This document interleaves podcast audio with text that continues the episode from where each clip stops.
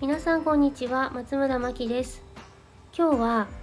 電磁波対策でのクレイの使い方についてお話しします。電磁波というとスマホやパソコンコンセントや電化製品から出ている体に良くないものというような漠然とした感じだと思います。私もクレイを知るまでは電磁波についてあまりよく知らなかったのですが実際電磁波の体への影響というのは電磁波によって自律神経が乱れて睡眠障害などの不調を引き起こしてしまうことがあるようです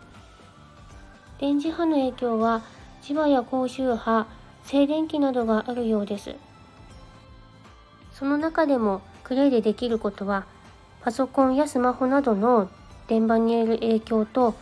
体内静電気対策になります。クレイは粒子の構造上、マイナスに帯電したイオンをたくさん持っています。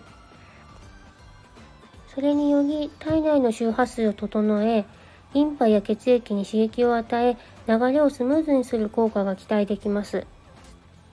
そのクレイを使って envelopment という緩めのクレイペーストを使って体中に伸ばしたり、クレイバスやハンドバス、フットバスなどがおすすめです。時間がある時に私がするのは、耳の下から鎖骨のリンパの部分、目元にパックルをすることです。もやもやした膜がかかっていたような感覚が取れて、とてもすっきりします。電磁波対策はクレイだけでなく自然の中を歩いてアーシングしたりするのも効果的です。先日聞いた話ですが、田植え体験をした方がその日体がすっきりしてぐっすり眠れたというお話を聞きました。自然に触れたり、汗を流して運動したりすることは理想的ですが、寝る前に体をリセットする手軽な方法の一つとして、クレイは活用しやすいのではと思いました。